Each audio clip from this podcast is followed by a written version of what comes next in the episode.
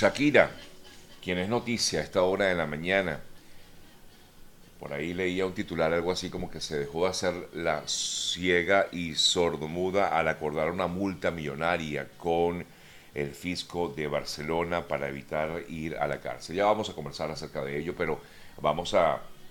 comentarles sin duda alguna la noticia del día. Eh, tiene que ver con el triunfo de Javier Milei en Argentina. Finalmente se despejó pues la gran incógnita de lo que iba a pasar en Argentina con esta decisión que tomó el pueblo argentino. Muy eh, alegre se veía a Milei que compartía con sus eh, adeptos, con todos sus seguidores, así como también con eh, personas que lo apoyaron durante todo este tiempo, así como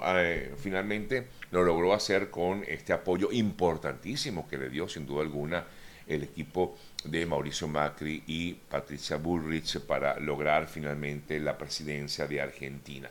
De hecho, una de las cosas que llamó mucho la atención del triunfo del día de ayer de, de, Milei es que fue tan contundente que ni siquiera el candidato de la, eh, del oficialismo, el candidato Sergio Massa, eh, esperó a que se dieran a conocer los primeros resultados eh, para dar ya el reconocimiento de Milei como el pues ya el ganador de esta contienda electoral. Eh, no había pasado ni siquiera, estaban empezando, digamos, a, a conocerse los cómputos y ya inmediatamente Massa daba o reconocía a Milei como el ganador de esta contienda. Y sin duda alguna, pues es un cambio importantísimo para Argentina. Nos contenta muchísimo porque los argentinos tomaron una decisión que sin duda alguna impulsará a lo que pudiera ocurrir, ojalá, en el resto de Latinoamérica. Luego de ser electo presidente, pues comenzó, digamos, bueno, primero que nada, una gran cantidad de, reacciones desde el eh, punto de vista de lo que implican otros mandatarios que se manifestaron, eh, algunos a favor, otros no tanto a favor de lo que justamente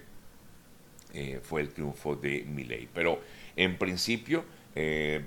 comentábamos un poco lo que dijo el propio Milei en lo que fue su primer discurso como presidente electo. Eh, dijo que ya efectivamente no hay lugar para medias tintas en Argentina, en referencia sobre todo a las reformas estructurales que él ha propuesto desde que comenzó su campaña electoral hace ya un tiempo. Y por eso decía que era el momento de la reconstrucción de Argentina. Eh, em, igualmente dijo, ahí no hay lugar para la tibieza, eh, comienza el fin de la decadencia de Argentina y dijo que espera lograr en,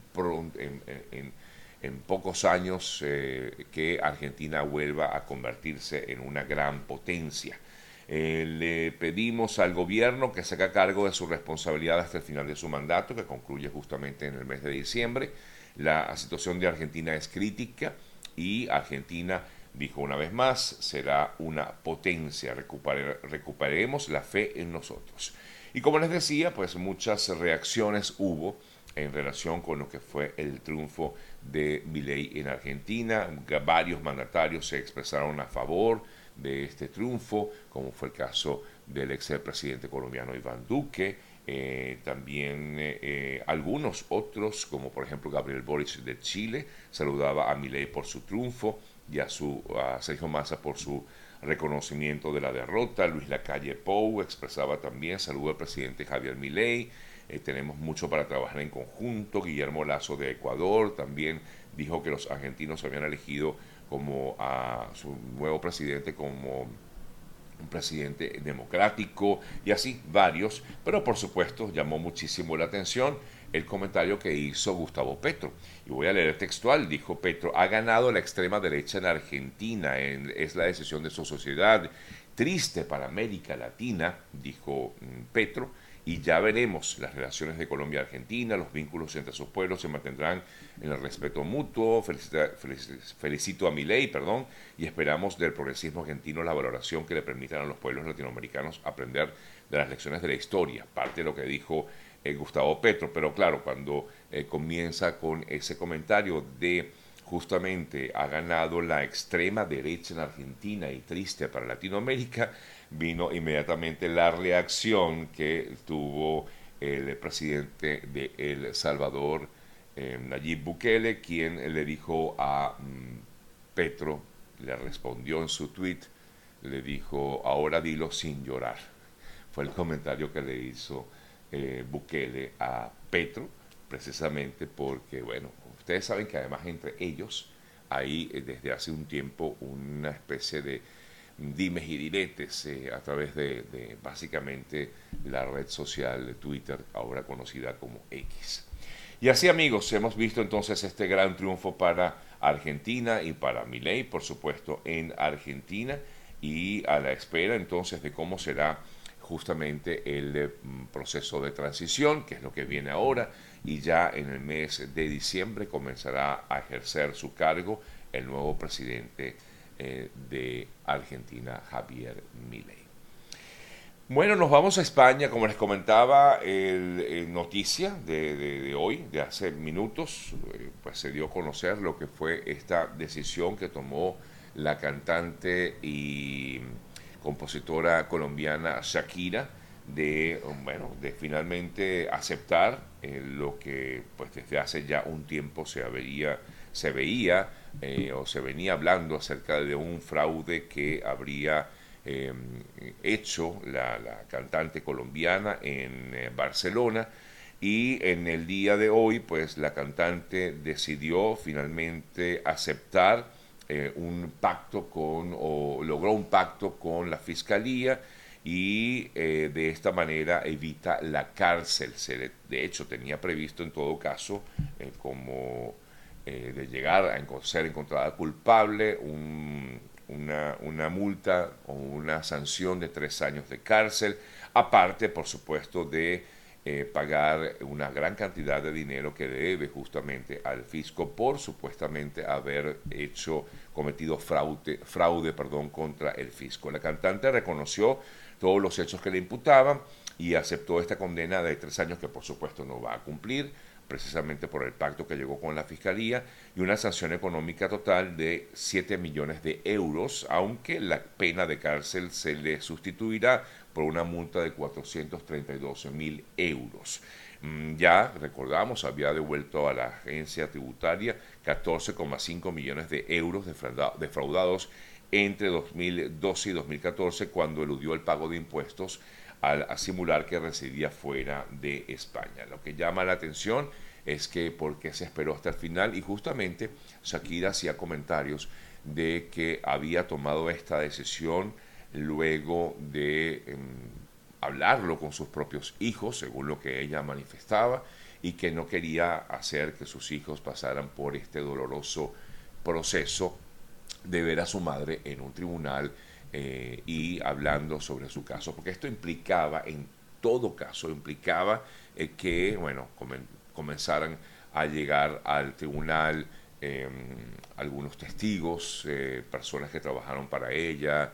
domésticas, peluqueras, en fin, una serie de personas que trabajaron para ella y ver seguramente a, a, Shakira allí en el tribunal no pues sería nada agradable para nadie y menos para sus hijos. Y entonces ella decía algo así como que para evitar que mis hijos se pasen nuevamente por una situación incómoda porque han vivido bastante en los últimos años, prefiero pues aceptar este acuerdo, como les decíamos, que ya logró con la Fiscalía eh, de eh, mm, Cataluña, ¿no? de Barcelona, y de esta manera, pues, la, con la Fiscalía, la Agencia Tributaria, la Generalitat de Cataluña, justamente con, con los organismos con, a los cuales, con los cuales llegó a un acuerdo. De esta manera, pues, eh, Shakira evita sobre todo eso, en principio ir a la cárcel, según lo que manifestaba, o sea, pues ya se se da como un hecho. Revisamos otras importantes informaciones, eh, amigas, amigos, eh, otras importantes eh, noticias destacadas en las últimas horas y por supuesto tenemos que volver al Medio Oriente. El ejército israelí aseguró ayer que jamás mantuvo en el hospital Al-Shifa de Gaza a mm, algunos de los 240 rehenes. Eh, ayer fueron publicados algunos videos donde se observa, por cierto, el momento en que el propio día 7 de octubre llegan a este hospital. Varios de los miembros de Hamas, junto con algunos de los que se creen fueron rehenes o son rehenes aún de estos más de 240 que tiene en su poder el grupo Hamas. En tanto, el gobierno de Estados Unidos eh, dijo que está cerca un acuerdo en el que trabajan actualmente el gobierno o se trabaja con el gobierno de Israel y con el grupo Hamas para hacer una pausa en los bombardeos contra Gaza y de esta manera se permita liberar a algunos de los rehenes, entre ellos eh, se aspira, se aspira, quise decir, que sean liberados unos 50 rehenes en principio, ¿no? según la mediación tanto de, de Estados Unidos como de Qatar. El asesor adjunto de Seguridad Nacional estadounidense, Jonathan Feiner, dijo que está más cerca que nunca cerrar este acuerdo y aunque no precisó cifras de liberado, eh, pues pudieran, él hablaba de que pudieran ser aproximadamente unos 12 liberados en un principio. Me voy a esta República Dominicana que ha vivido momentos eh, muy duros en los últimos días como consecuencia de las fuertes lluvias que se registraron en este país eh, pequeño que ha tenido mm, pues, los embates de las lluvias. De hecho, las autoridades dominicanas confirmaron la muerte de por lo menos 14 personas, aunque algunos medios hablan de más de 20 fallecidos como consecuencia de las lluvias que han afectado al país desde el fin de semana, desde el pasado viernes, aunque ayer me comentan personas que viven en Dominicana que volvió el sol y que de alguna manera la situación de lluvias se ha disipado. Sin embargo, eh, se ha confirmado, como les decía, 14 personas fallecidas, aunque algunos medios hablan de más, pero lo importante es que han podido eh, tratar de, solventar la situación. De hecho, la lluvia se llevó todo cuanto eh, tenía en su camino, vehículos, postes, en fin. un poco la situación bastante difícil que se vivió este fin de semana en República Dominicana, en Santo Domingo y en otras localidades de la nación dominicana. Bien, amigas, amigos, son las 8 y 16 minutos de la mañana, a esta hora, hora de Miami. Les recordamos eh, también lo importante que es a quienes vivimos aquí en Estados Unidos eh, tener un seguro, un seguro que nos va a permitir esa tranquilidad que definitivamente debemos tener todos. Por eso los invito siempre a contactar a nuestro experto especializado en el área de seguros, Oliver Suárez, con varios años aquí trabajando duro y además que le va a ofrecer toda la información que usted necesite para poder tener un seguro con total em,